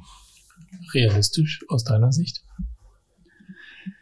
Dafür verfolge ich das jetzt auch nicht in Tiefe, kenne die Person auch nicht ähm, so in der Tiefe, dass ich das beurteilen mag, aber bisher zeigt äh, Hertha dort keine so große Konstanz. Ähm, ich weiß nicht, ob hat Paldada mal drei Jahre am Stück überlebt. Ja, sogar länger. Also Was? mit über zwei Amtszeiten oder zwei äh, Amtsperioden haben wir dann wieder als Brez entlassen worden ist. Bis er vom also wenn man addiert wenn man addiert ist, also oh, schwere Frage, ich würde sagen, wenn man addiert ist, man bestimmt bei fünf Jahren, weil ich mal behaupte, jetzt ohne zu wissen, behaupte ich jetzt mhm. Ich mache das mal, ich, ich zäume das mal von der anderen Seite auf. Für die abgelaufene Saison hat eine Bundesliga-Tabelle, da hast du oben eine Top 4, Bayern, Dortmund, Leverkusen, Leipzig. Ich glaube, das ist einfach, die werden auch nächstes Jahr relativ weit oben mitspielen, egal in welcher Reihenfolge. So. Und dahinter kommen aber allesamt Freiburg, Union, Köln, die hättest du da jetzt nicht unbedingt gesehen. Und dann hast du irgendwo im grauen Mittelfeld oder sogar gegen den Abstieg spielend viele Vereine mit viel, viel mehr Geld als Freiburg, Union und Köln. Unter anderem Hertha, aber auch in Hoffenheim, in Wolfsburg, Gladbach. in Gladbach, Augsburg letztendlich auch mit viel Geld inzwischen. Inzwischen, ja. Was haben die anders gemacht oder falsch gemacht als Freiburg Union Köln im letzten Jahr? Und was nimmt sich Hertha davon mit? Haben, ich glaube nicht, dass sich äh, es dauerhaft sich durchsetzen würde, dass Vereine mit viel Geld oder die viel Geld investieren, äh, zwangsläufig unten stehen. Ja, letzte Saison war es so, kann man nicht widersprechen. Aber ich glaube, wenn man das mal weltweit oder europäisch zumindest sieht, äh, ist es in der Regel so, dass die Mannschaften, die Geld haben oder Geld ausgeben, viel investieren, auch mittelfristig nach oben kommen. Und die Mannschaften, die halt wenig Geld haben, ich erinnere mich an Cottbus früher, die jedes Jahr den kleinsten Etat hatten und trotzdem immer die Klasse irgendwie halten haben. Ja, sie haben es nicht die Europa League geschafft, aber ähm, irgendwann ist diese Phase vorbei. Du kannst nicht mit wenig Geld dauerhaft rumspielen. Das funktioniert einfach nicht, denk, würdest du sagen. So, was nimmt Hertha daraus mit? Ähm, der Wunsch nach Kontinuität. Ähm, wenn du Christian Streich siehst, der da seit, keine Ahnung, gefühlt 30 Jahren zur Bank sitzt, ähm, das wünscht sich jeder Verein. Ich glaube nicht nur Hertha, sondern auch Dortmund oder Bayern würde so, so einen charismatischen Menschen wünschen, der einfach die Nieder kennt, die Nieder geil findet. Ähm, das, das wollen wir alle haben. Und ich glaube nicht, dass sich einer bei Hertha dagegen wehren würde, wenn das ein Sandro Schwarz sein könnte oder wie auch immer. Finde ich auch gut. Ähm, ich habe mich gerade gefragt, äh, äh, du hast ja gesagt, Big City Club findest du scheiße, ne? Also den Begriff ist auch nicht genannt worden oder ist euch so aufgedrückt worden. Ähm, weißt du, wie die Geschichte entstanden ist? Nein. Möchtest du wissen? Ja, genau. Ja. Ähm, es gab, also Hertha damals eine Agentur beauftragt, äh, die einen Investor suchen sollte. Schon mal falsch. Ja, bin ich bei dir? Ich glaube, so aus Köln, meine ich, war es, aus Hamburg? Ja, nein, so aus Köln. Eine Agentur beauftragt und die sind dann unter anderem bei Lars Winters äh, vorstellig geworden und haben dieses Konzept, was sie ihm vorgestellt haben, mit der Überschrift benannt Big City Club. So, und das hat er irgendwann gesagt, ja, Mike ist dabei und ist dann zu der ersten WK gegangen und dachte, okay, das Konzept heißt Big City Club und er hat dann einmal gesagt, äh, ich möchte den Big City Club übernehmen. Also den Big City Club gründen oder den äh, ebnen den Weg dazu. Bei Hertha hat niemals irgendeiner diesen Begriff im Mund genommen. Nicht ein. Wenn du mir zeigst, hau ich die nächste Runde Essen raus, gibt's nicht. Das hat nie einer gesagt. Und den Medien haben sie sofort aufgegriffen und natürlich auch gerne die anderen Fans des anderen Vereins. Oh, Big City das muss man haben. Das ist ja eine Steilvorlage für jeden, äh, dir überzuhelfen. Ja, das stimmt. Auf jeden Fall. Aus der Außenwahrnehmung ist ja zumindest auch das probiert worden. Ne? Also das war, glaube ich, so weswegen das so hängen geblieben ist, weil Klinsmann kam und es auf einmal so ein FC Hollywood äh, wurde, wie, wie Matthias gesagt hat. Aber wie empfindest du das denn jetzt eigentlich? Also ist man jetzt zurück bei der grauen Maus? Da kann man ja eigentlich nicht mehr zurück, oder? Wenn man einmal gesagt hat, man möchte jetzt irgendwie mehr, ist man sozusagen in der Rehab? Also macht man jetzt gerade so einen kleinen Entzug und greift dann wieder an in ein paar Jahren? Also wir sind gerade auf dem Weg der Konsolidierung, was ja eigentlich schon genug ist. Wobei ja jetzt die Gerüchte laut geworden sind, wenn ein neuer Präsident da ist, dass Winters eventuell nochmal neues Geld reinschustern würde. Gerüchte, weiß keiner so genau, aber hat er gesagt. Ähm, die Frage war, ob ich äh, mich daran zurückwünsche also, und die Zeit zurückwünsche. Nee, ich ich, ich frage, also ich habe jetzt, wenn ich an Hertha denke, hatte ich früher, wie ich gesagt habe, so ein bisschen Image graue Maus, aber irgendwie äh, habe ich mich eigentlich gefreut, weil das war eine Haupt, immerhin ein Hauptstadtclub, der irgendwie Bundesliga gespielt hat und es gehörte auch irgendwie dahin. Ähm, und dann war es zwischendurch jetzt mal so ein bisschen FC Hollywood und, und was, was kommt jetzt? Das, das wäre so die Frage. Einfuhr der Kontinuität. Äh, gerne wieder im gesicherten Mittelfeld zwei, drei, vier, fünf Jahre grauer Maus sein, keine Abstiegssorgen haben, Planungssicherheit haben, die Jugend mehr einbinden, ähm, wovon wir zweifelsohne eine sehr starke Jugend haben in Deutschland, ähm, die gerne von den Bayern gekauft wird, aber das ist auch ein Thema. Ähm, da würde ich gerne wieder hinkommen, ja. Einfach Ruhe zu haben. Und natürlich, wenn ich mir was wünschen darf, nochmal mindestens mal ein Derby sieht, dass ich nicht immer äh, darauf angesprochen werden muss und dann ist schon. Du Armer. Du glaubst nicht, wie schön das ist. Nee, kann ich mir auch einfach nicht vorstellen. Weißt du, wie Henry sich freut. Also von ja. daher kann ich mir vorstellen, wie schlimm es ist. Ähm, wenn man diesen Weg gehen will, mit Kontinuität und Langfristigkeit und in Ruhe was aufbauen und ein bisschen auf die eigene Jugend setzen. Warum gebt ihr gerade alle Eigengewächse ab? Die finden wir alle. Bis jetzt haben wir Meier abgegeben. Ja, ich, also gibt ja deutliche Gerüchte über Martin Dardai. Leider ja. Glaubst du, dass er nächstes Jahr noch da ist? Leider nicht. Lotka? Gut, der ist, als er zu Dortmund gewechselt ist, war er auf Platz 5 bei uns in Teutern und hat es da die Chance gekriegt, so wurde es ihm angeboten, dass er in der zweiten spielen kann, also sprich Platz 3, 4, wie auch immer ist. Wahrscheinlich deutlich mehr Geld kriegen wird, davon ist auszugehen. Und ähm, ich weiß aber, dass er riesen Hertaner ist, riesen Hertha-Fan ist und auch sehr gerne bei Hertha geblieben wäre, als er dann gespielt hat, was natürlich jetzt nicht mehr geht. Mhm. Aber ja, die Frage war, ob wir Jungspieler jetzt ähm, ja, ich bin ein riesen Fan davon. Wenn es nach mir gehen würde, äh, die schönsten Zeiten waren, wo wir unsere äh, Boateng, Ebert, äh, die ganze Malik Fatih, äh, Sofian Schahid, ähm, Enes Benatira, die, diese ganze Generation, hauptsächlich aus dem Weddinger Bereich, ähm, alle aus Berlin für Berlin und das war eigentlich die schönste Zeit dazu. Mittendrin Marcelinho. Das hat Spaß gemacht. Das waren die Zeit, die ich sehr gerne zurückkam hätte. Und jetzt kommt John Joe Kenny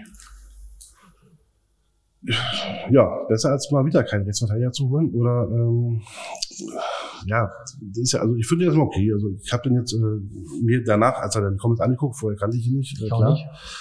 Ähm, wirkt jetzt eher wie ein äh, junger Pickerick, sag ich mal, solide in der Defensive, nach vorne okay, schneller als Pickerick. Also ist, für mich ist es auf jeden Fall ein Upgrade zu dem, was wir aktuell haben. Ja. Okay. Kein Zweitligaspieler. Hm. Premier League-Spieler. Ein Ersatz-Premier League-Spieler. Ja, ja, okay, aber vom Niveau her glaubst du Bundesligaspieler? Also ich erinnere an die Zeit an Schalke zurück, in diese Saison, wo er vor drei Jahren hat er, hat er bei ausgeliehen an einer an Schalke, mhm. war dort Stammspieler, 34 Spiele, wenn ich mich nicht irre, und wurde zum besten Schalke gewählt. Okay. In der Saison. Das ist ein anderer als McKenny, ne? Der ja, ja, das ist Winston Weston ja, genau. McKenny. Ja, aber er hat Erfahrung im Abstiegskampf. Das, kann man das sagen. ist natürlich sehr hilfreich. Ein Gangkamm. Ist wieder da. Genau. Wie oft habt ihr den jetzt hin und her verkauft? Einmal. Okay. Ähm, naja, der ist jetzt auch gerade, hat er seine Bundesliga-Tauglichkeit jetzt wahrscheinlich nicht so richtig bewiesen, oder? Also er ist ja also jung zu Hertha, also er ist Männermannschaft gekommen, hat sein erstes Tor gegen Bayern geschossen mit 18, 19 äh, und das alles entscheidende Spiel in der letzten Saison oder jetzt zwischen der vorletzten Saison gegen Schalke, wodurch wir nicht abgestiegen sind. Ähm, wir hatten aber zu der Zeit, also zu Beginn der letzten Saison, äh, drei Stürmer gehabt. Wir hatten noch, äh, ähm, na, wie heißt der, der nach, äh, nach Russland gegangen ist, von Köln kam, ich habe den Namen nicht ein. John Cordoba. John Cordoba, wir hatten einen Selke da gehabt, wir hatten auch noch einen Piontek da gehabt, der ins Winter gegangen ist. Und da hast du einfach als nicht die Chance, als 18-, 19-Jähriger ähm, da jetzt vorbeizukommen an den Leuten. Also würde ich als Manager auch versuchen, dem zu verleihen und äh, Spielzeit in der Bundesliga zu geben, äh, sprich nach Fürth zu geben, alles super. Also die Idee ist nicht falsch. Du musst ja nicht alle Jugendspieler zwangsläufig bei dir ausbilden, das geht ja nicht. Jedes Jahr kommen 10, 15 Leute hoch, das funktioniert nicht. Und Problem war dadurch, dass er dann in der Vorbereitung dann äh, Kreuzband gerissen hat und fast die komplette Saison ausgefallen ist. Und dann kommt er wieder am 30. Spieltag, korrigiert nicht, vielleicht am 29. Spieltag und macht in seinen vier Spielen drei Tore. Für Fürth, wir reden jetzt nicht von Bayern, wo du mal äh, da leicht drei Tore schießen könntest. Äh, ja, also generell bitte für jeden Jugendspieler, der bei uns äh, herangewachsen äh, ist, äh, groß geworden ist, ihm gerne möglichst in der Mannschaft zu integrieren. Okay, Jetzt haben wir vorhin schon ein bisschen angeteasert, Dortmund hat schon sehr erfolgreich eingekauft, auch aus meiner Sicht. Ähm, eigentlich glaube ich, mal abgesehen vom Stürmer, ihr seid fast fertig. Ja, es wäre halt schön, noch einen linken Verteidiger zu kriegen. Ach, Schnickschnack, da habt ihr schon zwei. Schulz. Ihr habt Schulz und ihr habt äh, Guerrero immer noch, oder nicht? Das ist korrekt. Aber also ich meine, das ist mehr als Hertha hat. Ich links haben wir drei. Mittelchef, Plattenhardt und äh, unser Wikinger ähm, ich habe ein bisschen äh, meinen Namen so nicht. Das, ja, das, das geht mir hier auch immer so. okay, aber gut, immerhin drei. Okay, alles ja. klar. Aber ihr seid im Prinzip eigentlich fertig, wenn jetzt Aller noch kommt, kann man ja mit der Mannschaft notfalls auch nie in die Saison starten. Ja, es, es, es geht. Ne? Bayern hat eh ein stabiles Grundgerüst. Jetzt über Lewandowski reden wir nachher bestimmt noch eine Stunde, aber ähm, da kommt jetzt halt irgendwie noch ein Stürmer dazu, keine Ahnung, wie der heißt, denn der Rest steht, glaube ich, eh. Union auch, glaube ich, zu dem jetzigen Zeitpunkt eigentlich relativ weit. Kann sein, dass Avonie geht, dann kommt halt irgendwer noch, aber der Rest steht. Hertha noch relativ viele Baustellen, glaube ich, oder? Da wird noch sehr viel passieren. Das, ähm, ich gehe von mindestens noch, also nicht mindestens, aber ich gehe von zehn weiteren Einkäufen und von acht weiteren Verkäufen aus. Also es wird ein Teilumbruch werden, die Saison, ja. Aber ihr seid spät dran, oder? Warum? Alle anderen sind fertig. Naja, fertig. Okay, ja, aber ja, wir sind spät dran. Aber warum? Weil wir A, kein Geld haben und B, zwei Wochen später nach euch an, anfangen mussten, weil wir Relegation gespielt haben. Und ich wusste noch, wir erste und zweite Liga spielen. Und dann zweigleisig Plan ist immer nicht so einfach. Also Transferstatus bei 20 Prozent ungefähr jetzt. Übrigens Björkan. 22. 22. Man kennt das. Wie heißt der? Sorry, ich habe es nicht verstanden. Björkan. Okay. Ah ja, das ist der dritte Linksverteidiger. Genau. Der Winter kam von vom norwegischen Meister. Und jetzt überlege ich, wie der hieß. Ähm, Trondheim, Nee, Tromsø, Trim- beide nicht. Bergen. Auch nicht. Ist Ja, das dann ein Ausbildungsverein? Ja, äh, auch egal. Gut. Norwegen müsste ich eigentlich wissen, ne? Ja, Da das ist ich eigentlich genau Urlaub. Böde Glümp. Ah, Bude Glimt, natürlich. Ja, natürlich. Ah, Diese Meister waren das Jahr, wo ja, ich äh, war einmal in Bude, Mhm. Mit der Fähre. neben dem Auto. Bin, äh, es hat geregnet, es war dunkel und äh, bin um. ähm, es gibt zwei Kreisverkehre, ich habe sie jeweils achtmal gesehen und mehr war da nicht. Aber scheinbar haben sie Fußballer. Ähm, gut, schön. Ja, wir haben im Prinzip äh, viel über Hertha gesprochen. Ähm, ich hatte allerdings noch eine Frage, die mich hier so ein bisschen interessiert hat. Ja. Mhm. Ah ja, da steht sie ganz unten. Wann holt Hertha Union wieder ein? Ja, das äh, fiel mir heute noch ein. Ja, Du, du hast jetzt auch gesagt, Zwölfter, dann Zehnter, dann Achter oder so. Von der Idee her. Aktuell ähm, Fernsehgeldmäßig hinter Union zurückgefallen, umsatzmäßig hinter Union zurückgefallen, eigenkapitalmäßig hinter Union zurückgefallen, in der Transfermarktpolitik hinter Union zurückgefallen, mitgliedermäßig hinter Union zurückgefallen. Ne, wir sind vor euch. Womit? Mitglieder. Okay. Wie viele? Vier? Es sind minimal, aber es sind mehr, ja. Ja, okay, alles klar. Henry hatte mich schon mehrfach gebeten, Mitglied zu werden bei Union. Ja, ähm, dann hätten wir euch wieder. Wann, also tatsächlich, ich glaube ich, hat sich Hertha ja so ein bisschen den Rang ablaufen lassen in vielen Punkten, vielleicht nicht in allen, ähm, von Union aktuell. Das kann eigentlich aufgrund des enormen Potenzials ja nur eine Momentaufnahme sein oder das kann euch ja nicht zufriedenstellen. Ich glaube, dass wenn du offiziellen Menschen bei Hertha nachfragen würdest, ob das für die wichtiger ist, dass wir äh, um den Abstieg spielen oder ob wir für Union sind, würde jeder sagen, du lass uns eine geile Saison spielen, von mir zwar über die Union. Wenn du die Fans fragst, werden wir auch andersrum sagen, die würden wahrscheinlich lieber absteigen und so dafür, na, absteigen nicht, aber lieber unten mitspielen und dafür die Union gewinnen. Ähm, es ist tatsächlich, äh, aber da kommen wir vielleicht später nochmal zu, zu der Geschichte zurück, wie ich äh, von Union zu Hertha gekommen bin, separates Thema. Ähm, ich denke, dass Hertha irgendwann wieder vor Union sein wird, also fußballisch, tabellarisch meine ich jetzt, aber nicht, weil Hertha sich wieder jetzt fängt, sondern weil Union, ich glaube, dass es sich ewig so halten kann.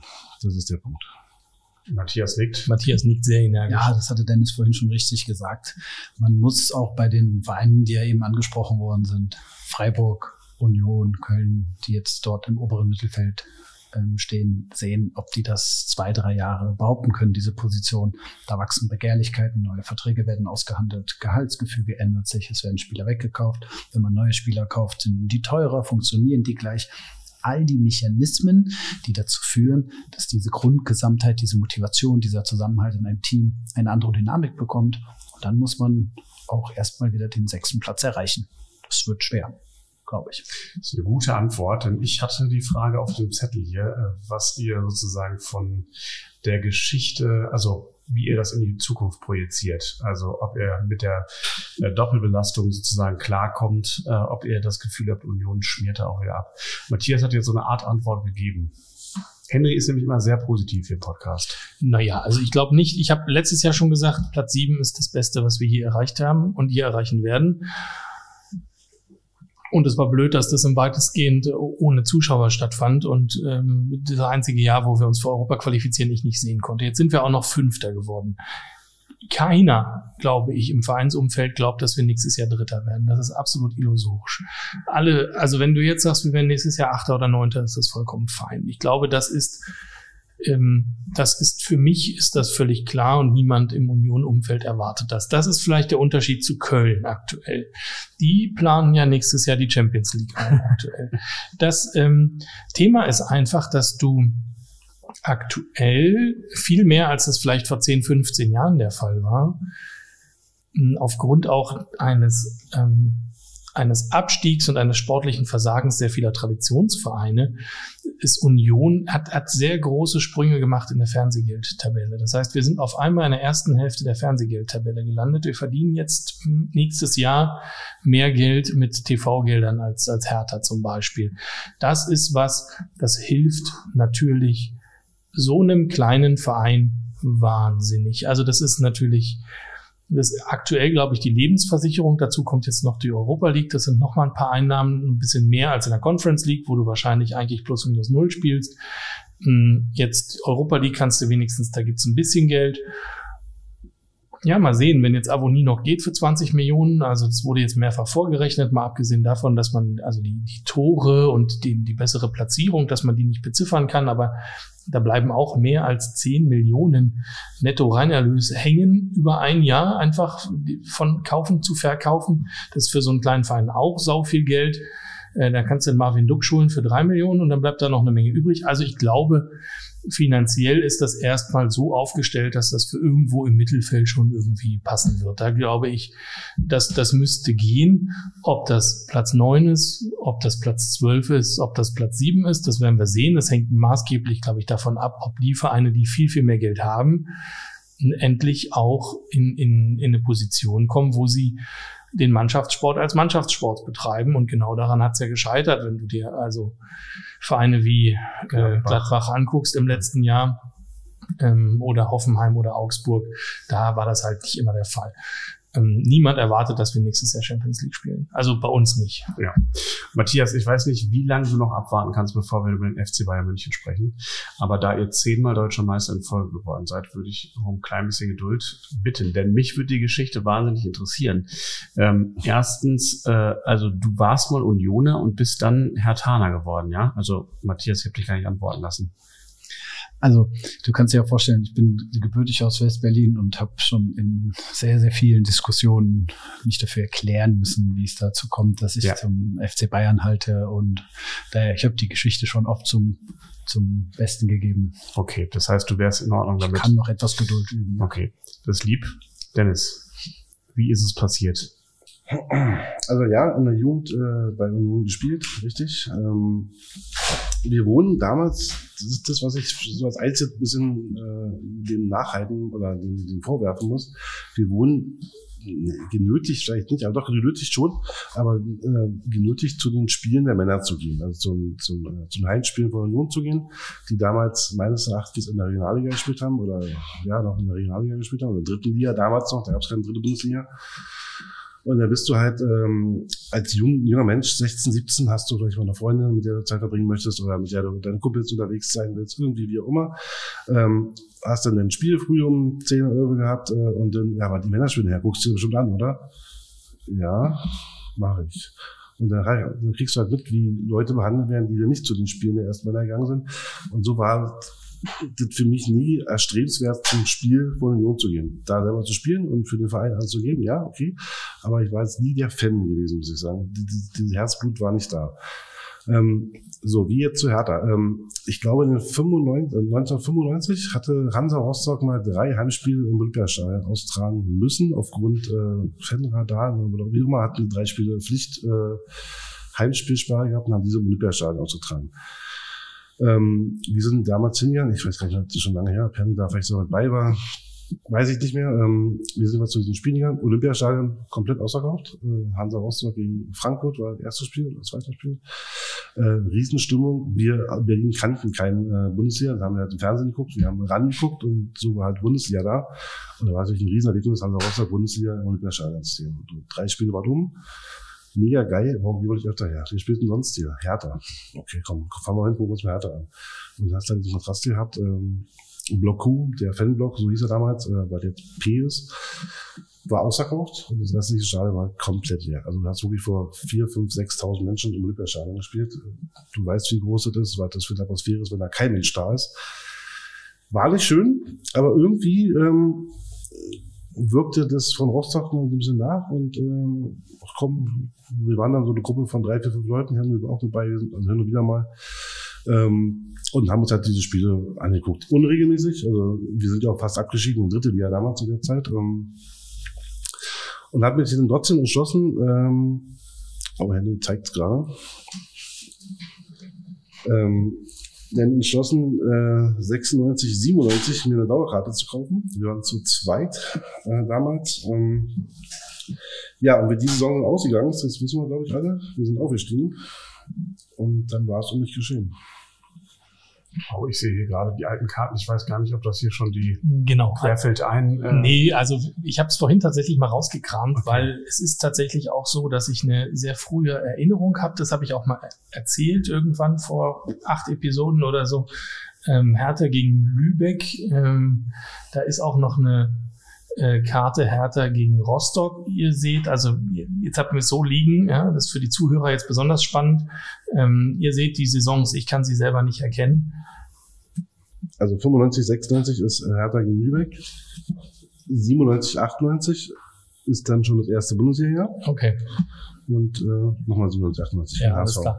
Genau. Okay, da sind drei Karten, die sind zumindest bei mir erhalten. Ich bin relativ spät angefangen, im relativ hohen Alter dieses Album zu pflegen.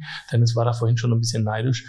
Ähm, Es ist nicht so, dass ich das als Teenager schon irgendwie strukturiert angegangen wäre. Das heißt, ein Großteil der Karten ist einfach verschütt. Mhm. Aber ein bisschen ist dann, hat sich irgendwann wieder angefunden. Und ähm, ja, also da habe ich auch Erinnerungen dran. Ähm, das ist natürlich eine Zeit, wo bei Union nichts los war. Trotzdem wäre mir nie eingefallen, dauerhaft da hängen zu bleiben, ehrlich gesagt. Ich hatte dann die Saison jetzt das erste Mal 96, 97 Dauerkarte gehabt. Für die Bundesliga. Nee, das war noch die zweite Ah, das war die zweite. Das war die zweite Ja. Genau. Aber in diesem Jahr sind wir dann halt aufgestiegen. Ende des Tages ähm, hatten das Spiel gegen Kaiserslautern, das wir 2-0 gewonnen haben, das erste Mal ausverkauftes Stadion mit Hertha, nicht mit Rostock. Und die Euphorie war, so, ich vergleiche es oft mit der Euphorie von Union-Aufstieg. Ähm, vor Olympiastadion waren nochmal 50.000 Menschen, die nicht reingekommen sind. Heute völlig undenkbar, aber dieser, dieser Run war einfach da. Ähm, und dann ging es ja auch relativ schnell weiter. Ähm, Im ersten Jahr drin geblieben, im zweiten Jahr ähm, Siebter geworden, im dritten Jahr dann äh, Champions League gespielt. Die ging ja auch relativ steil bergauf Ja. und äh, du warst halt getestet. Dann kamen so eine Spieler, wie, wie ich vorhin gesagt habe, ähm, Marcelinho kam dann 2003 zu Hertha und dann bleibst du irgendwo drin. Also es war dann, ich habe genau ein Jahr vor dem Run angefangen und äh, bin dann nicht weggekommen. Dann geht's los, ne? Ja, ich habe auch mit Henry das erste Mal bei Union Berlin äh, gesessen, als äh, das war zwei oder drei Jahre, ne, bevor ihr aufgestiegen seid. Aber es sind einige Parallelen da. Spannend, was mit Union passiert. Eigentlich würde ich jetzt schon noch gerne hören, was dir passiert ist bei Hertha, ohne jetzt zu viel schon zu verraten, wie du dann zu Bayern gekommen bist. Aber das eine ist ja weg von und das andere ist ja irgendwie hinzu. Kannst du den weg von Teil schon erzählen? ich würde es nicht als weg von sehen, sondern aus der Betrachtung, warum hat es mich nicht zu Hertha hingezogen. Das ist äh, einmal ganz grundsätzlich die Geschichte, dass ich keine ähm, Fußballbezug in der Familie hatte. Mein Vater war Segler und meine Mutter hat sich nicht für Fußball interessiert, also mich hat keiner mitgenommen ins Stadion. Und ähm, so beginnt es ja häufig. Also man sucht sich ja oft einen Feind nicht aus, sondern äh, Der wird einem ausgesucht. Ja. Richtig. Und meine erste Begegnung mit Hertha war auch schon zu einem Zeitpunkt, als ich schon Bezug zum FC Bayern hatte. Das war 1992, da hat Hertha in der zweiten Liga gespielt. Das hat man da als Elfjähriger aber auch noch nicht so verstanden, was der Unterschied ist, erste oder zweite Liga. Aber es war auf jeden Fall ein wenig besuchter Club, so wie es ja Dennis richtig sagt. Und ich war damals mit meinem Fußballverein im ersten FC Wilmersdorf beim Pokal-Halbfinale der Hertha Bubis, die in der Saison 92, 93 in ähm, das DFB-Pokalfinale gekommen sind und sie haben gegen den äh, gegen Chemnitz gespielt. Und da waren äh, damals dann vielleicht 15.000 oder 20.000 da, weil es war ein kleiner Hype. Ich weiß nicht, ob es das Wort 1993 schon gab, aber ein Hype in diese Mannschaft war, dass das Stadion vielleicht äh, ein Drittel gefüllt war. Was aber deutlich zu vernehmen war, waren ähm, Affenlaute, wenn der einzige farbige Spieler des Chemnitzer Fußballvereins an den Ball gekommen ist. Mhm. Und ähm, danach habe ich das Stadion auch, glaube ich, ja, Nur noch für 93, Bayern spielen. mit Mitte der 2000er vielleicht das nächste Mal besucht. Mhm. Das war für mich ähm, No-Go ja, quasi. sehr eindringlich, genau. Ja. Das, Mhm. Damit konnte ich mich gar nicht verbinden. Und ähm, da war es dann mit, mit einem Erlebnis für mich ad acta gelegt mhm. mit diesem Verein.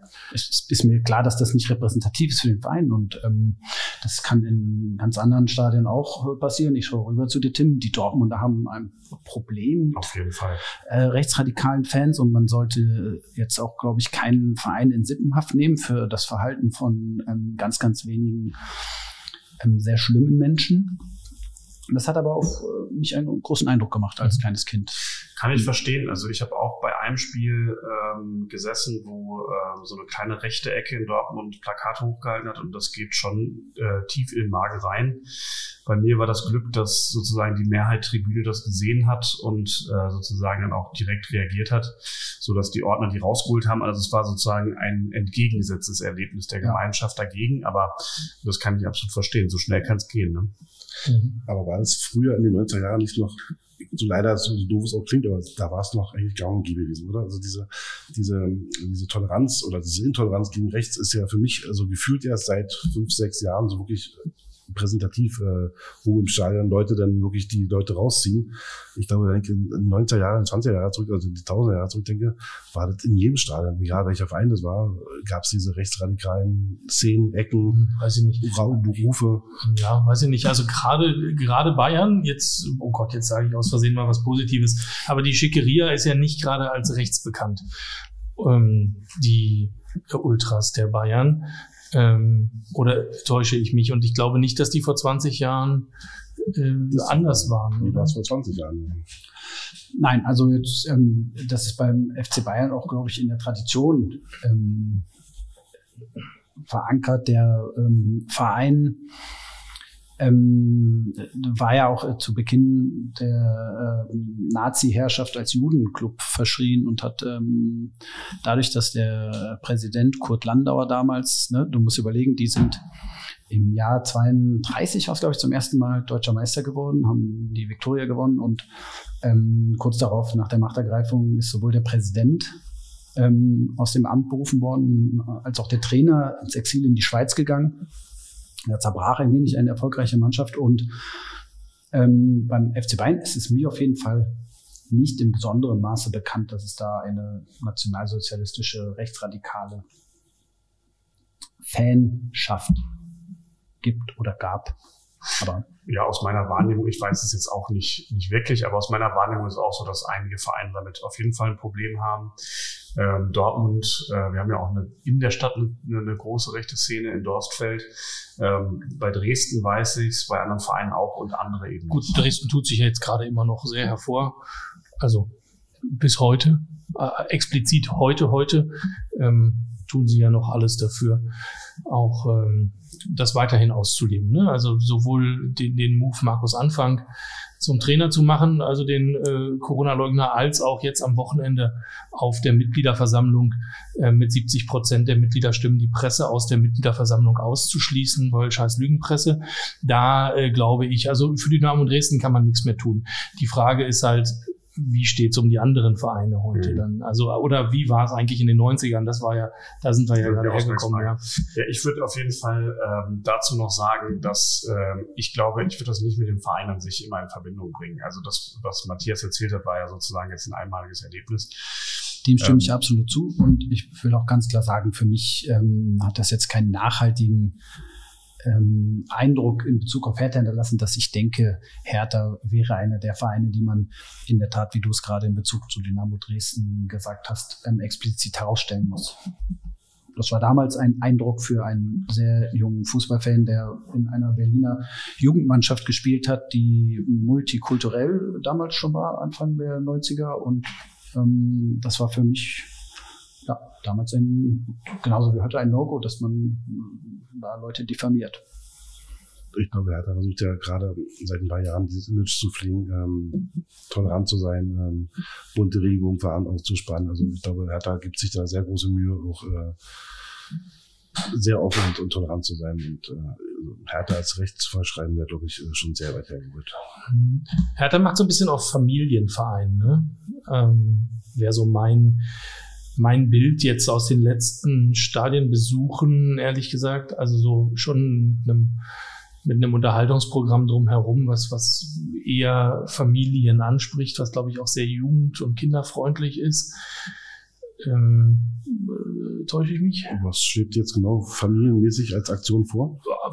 Also das ganze bunt, relativ bunte auch drumherum aus meinem Erleben äh, im Stadion. Relativ viele Aktionen zu machen, relativ viel Musik, Popmusik, Chartmusik zu spielen, da so eine Aktion zu machen, Spielspaß und, und Tollerei drumherum auf, dem, auf der Maiwiese da eine Hüpfburg zu haben und der ganze Quatsch, den bei Union keiner einfallen würde. Also ja, wir haben vor der Ostgrube, vor den Spielen, ähm, die klassischen Bier- und äh, Essensstände. 94.3 als Medienpartner ist halt da, die lassen sich mal welche Aktionen einfallen, mal so ein Glücksrad, wo drehen kannst und so. Ja, klar. Aber also, eine Hüftburg habe ich letztes Mal bei Hertha gesehen zum Fanfest. Da ist aber explizit für Familien gedacht, logisch.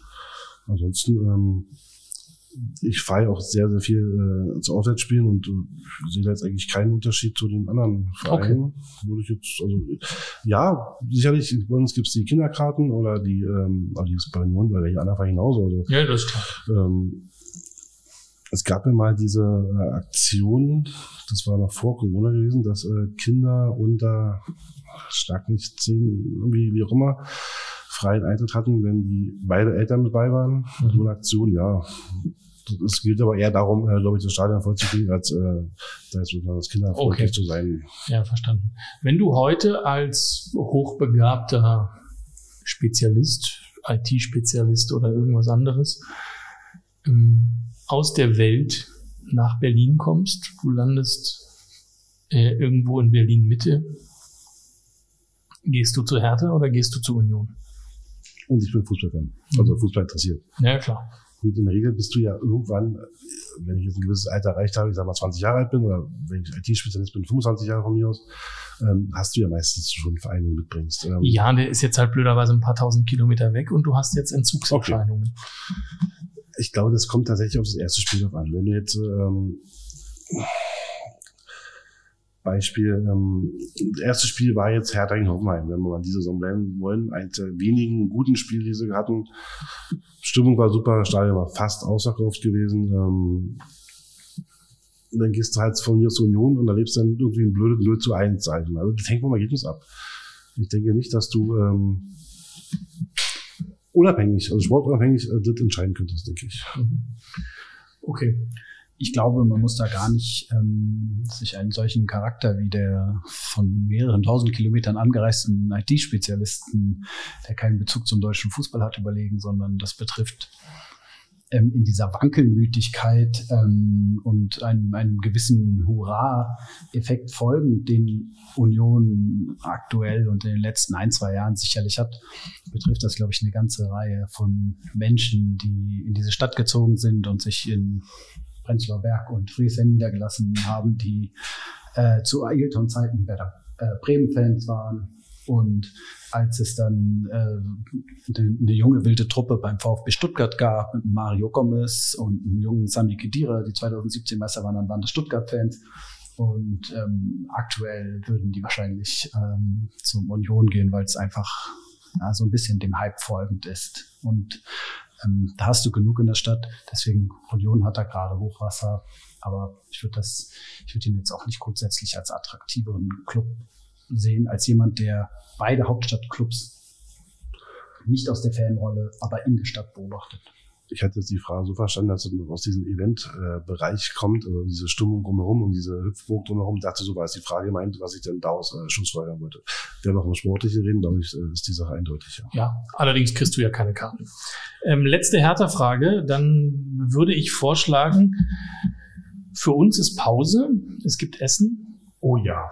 Für die Zuhörer heißt das, wir hören uns morgen wieder letzte Hertha-Frage vor der Pause. Die haben wir von ein paar Episoden nicht sinnvoll beantworten können. Hm, die hat Lisa uns mal reingereicht. Hm, spielt Hertha ohne Publikum besser? Die Frage hatten wir schon mal auf Union bezogen, als mhm. Corona angefangen hat. Mhm. Da waren wir ja der Meinung gewesen, dass Union nur deswegen so geil spielt, weil sie äh, dieses kleine enge Stadion haben und die euphorischen Fans auf den Tribünen sitzen.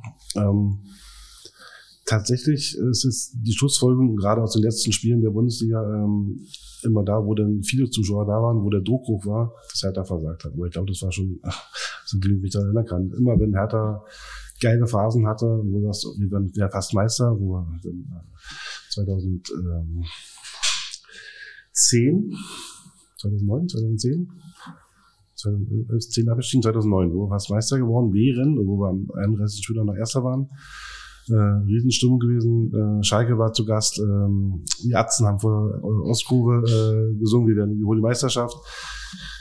Immer dann, wenn es so ankam, hat er versagt. Das war immer so. Also ich kann mich nicht erinnern. Also schon bis zum Hamburg-Spiel jetzt. Ähm, sonst war es immer so gewesen. Äh, das war auswärts allerdings. Ja, aber die Stimmung war trotzdem gigantisch in Hamburg, muss ich neidlos anerkennen. Es war äh, Wahnsinn.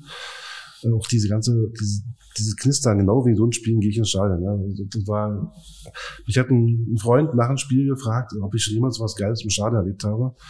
Ähm, und ich habe da echt lange drüber nachgedacht, weil ich hatte viele tolle Momente gehabt. Ähm, die möchte ich jetzt nicht alle aufzählen, aber unterm Strich ich tatsächlich zu der Ergebnis gekommen, dass es mein schönstes Stadionerlebnis war. Also dieses Spiel, alle haben uns aufgegeben und dann drehen wir das Ding noch. Das war emotional für mich. Also ich habe wirklich nach dem Spiel da gestanden, habe Tränen in Augen gehabt vor Freude. Nicht über die tolle Saison, was mir immer wieder dann vorgehalten wird. Bist, du stolz auf, dass ihr nicht abgestiegen seid? Nee, einfach nur, weil alles schon verloren schien und wir haben es trotzdem noch aus eigener Kraft, ohne Glück verdient, äh, geschafft, drin zu bleiben. Und das war emotional, glaube ich, mein äh, Höhepunkt gewesen sechs, 27 Jahren äh, Dauerkarte bei Hertha.